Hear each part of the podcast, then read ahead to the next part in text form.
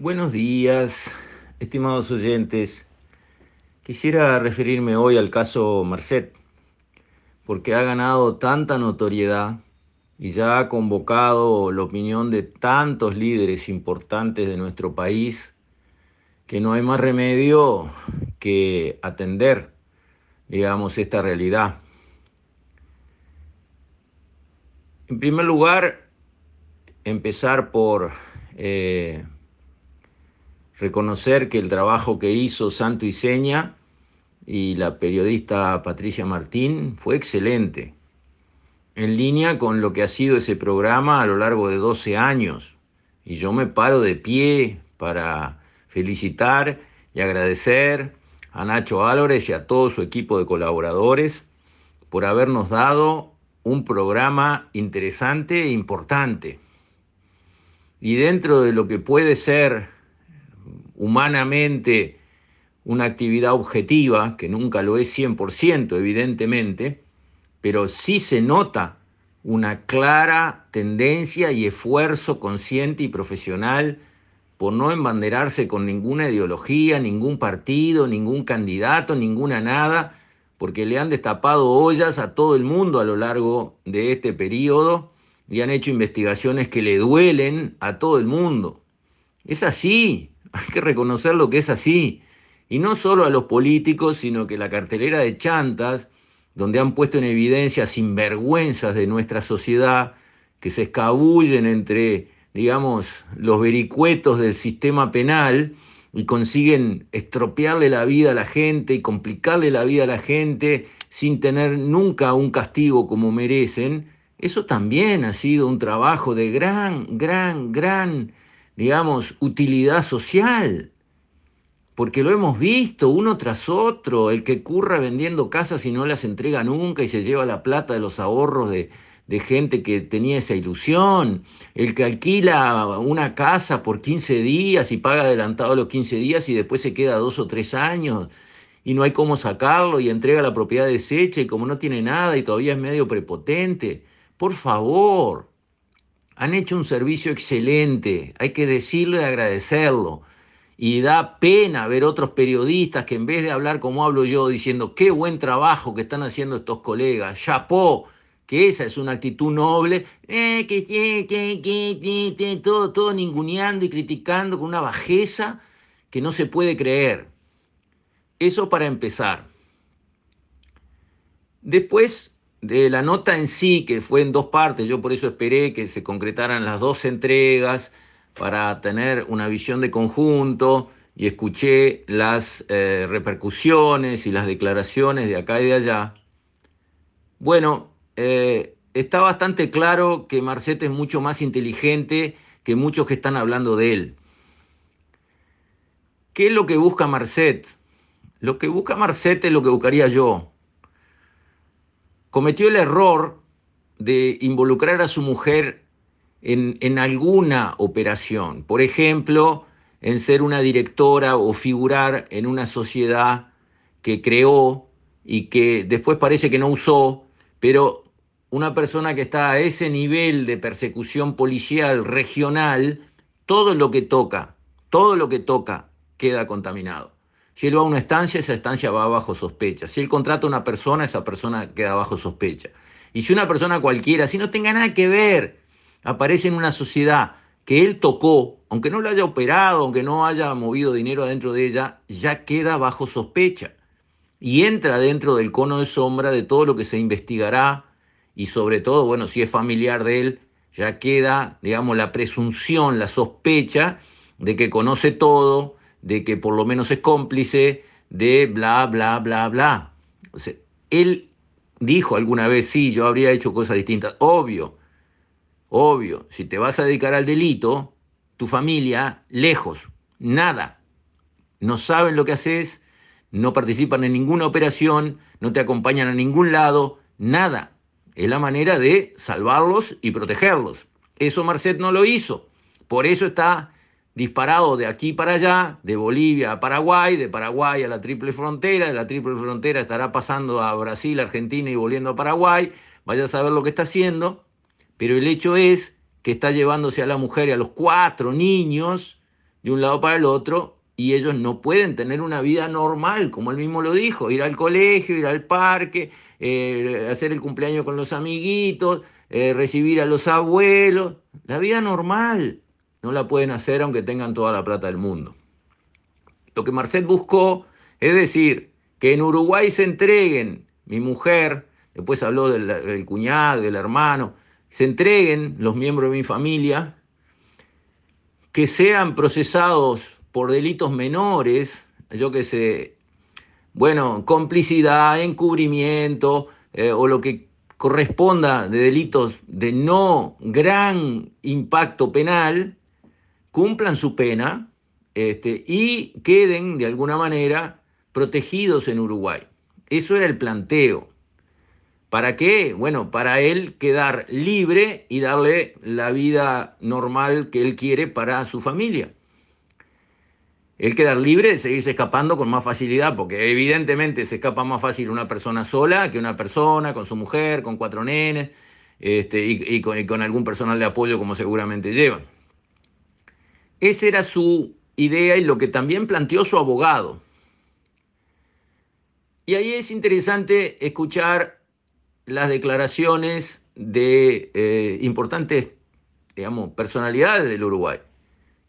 Básicamente todas a grito en cuello, a voz en cuello, dijeron, ah, eh, el Estado no negocia con narcotráficos o con, contra narcotraficantes o contra delincuentes, el Estado no negocia contra, eh, digamos, es una declaración pueblerina. Eso no es así. Los estados negocian con todos los que tienen que negociar todos los días de su vida a favor de defender a su sociedad. Anda a preguntarle a Israel si no negocia con Hamas, a los que quieren matar uno por uno y cortarlos en pedacitos muy chiquitos. Y lo dicen y lo hacen, pero negocian. Anda a preguntarle al gobierno de Colombia, a ver con quiénes no negoció, a ver si no está negociando con la FARC y el MLN y con el otro y aquel y el allá. Anda a preguntar a ver cuántas negociaciones tuvo Escobar, que se entregó, se hizo la cárcel propia para él, vivió en la cárcel como un duque. Y a ver, y eso no fue una negociación. Los estados negocian.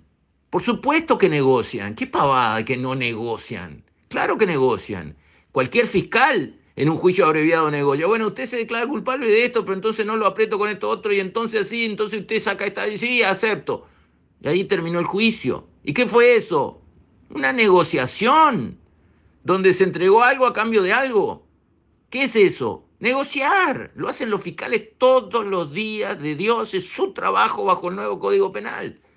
Y entonces es lógico. El fiscal Pérez, que lleva 30 años de fiscal, se paró en contra de las declaraciones del fiscal general de la Nación, que dijo, no se negocia con nadie. Y el otro dijo, negocio todos los días. ¿Cómo que no puedo negociar? Si es mi trabajo, lo estoy haciendo todos los días, ¿por qué se mete con mi independencia como fiscal? ¿O me va a mandar que yo no negocie con ninguno en el mundo de la droga? ¿Puedo negociar si mataron a cinco a los tiros por un problema que no sea droga? Ahora, si es droga, yo no puedo negociar nada. ¿Qué me está diciendo? Es exactamente lo que sostengo yo. ¿Qué están diciendo?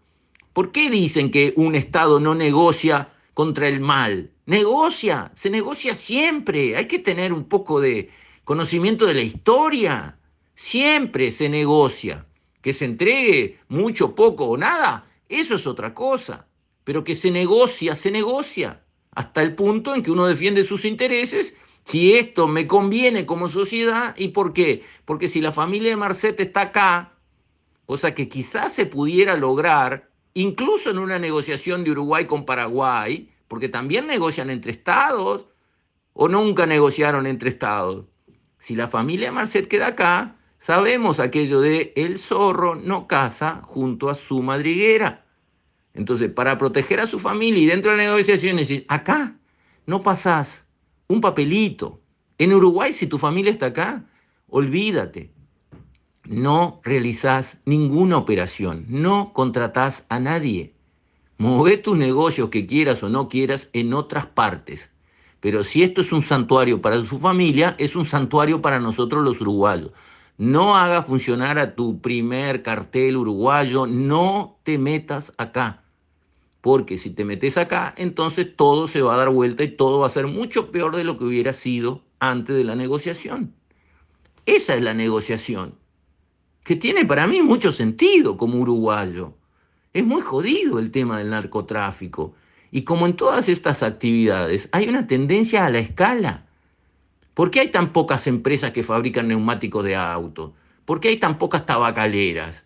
¿Por qué hay tan pocas empresas que fabrican vehículos? Y así suma y sigue. Por la escala. Una vez que una empresa, llamémosle a Marcet un empresario de la droga, empieza a crecer, tiene fuerzas que hacen que los otros no lo puedan alcanzar. Y es más, que él los pueda o comprar o aplastar. Y así va creciendo cada vez más su imperio económico y su poder militar y su poder político. Pero miren la historia, miren lo que ha pasado con la evolución de otros carteles, de otros narcotraficantes importantes. Terminan siendo devastadores. Y eso Uruguay tenía una oportunidad, una negociación adelante para evitarlo. No negociamos como si estuviéramos en un pueblito del oeste. ¿eh? El sheriff. No negociamos. ¿Cómo no negociamos? Claro que negociamos. Que entreguemos lo que querramos entregar es otra cosa. Pero podemos ganar mucho como país en una buena negociación y balizando bien un camino de lo que va a pasar por delante. Y esto que dicen, no negociamos, hay que aguantar la toma si la cosa después empieza a salir por el lado de la violencia, que es como ha sucedido con los temas de la droga, donde primero consiguen mucha plata, con la plata consiguen muchos apoyos a todo nivel, después consiguen muchas armas, contratan muchos sicarios y se transforman en un problema muy grande, muy difícil de enfrentar. ¿Podíamos evitar eso? ¿Por qué no negociamos? Claro que negociamos. Entonces, estas reflexiones me parece que están orientadas a poner el tema en su justa medida. Ha habido como una especie de ningún eh, este que viene a decir, cuidado, cuidado, cuidado. Es un tema delicado, no es un chiste este asunto. Por algo está buscado este hombre en tantos países del mundo, por algo. No es porque es un eh, jefe de una boquita de pasta base. Se le ve muy inteligente y eso es clave. Todos los que llegaron muy altos aparte de ser feroces, crueles, este, decididos, comercialmente muy hábiles, han sido muy inteligentes. Los burros no pueden subir. Y los inteligentes tienen un lado bueno que por su inteligencia no hacen burradas a lo loco, pero está aquello de desconfiar del agua mansa. El inteligente que como él dice, yo esto no preciso detonar bombas, esto es para hacer un negocio y este, no hay que andar matando. Sí, ahí es el agua mansa. Pero también dijo antes, 1% y ha sido violencia. Y dijo después, bueno, este año voy a terminar las fiestas tranquilo. El año que viene van a ver si soy un ángel o un demonio.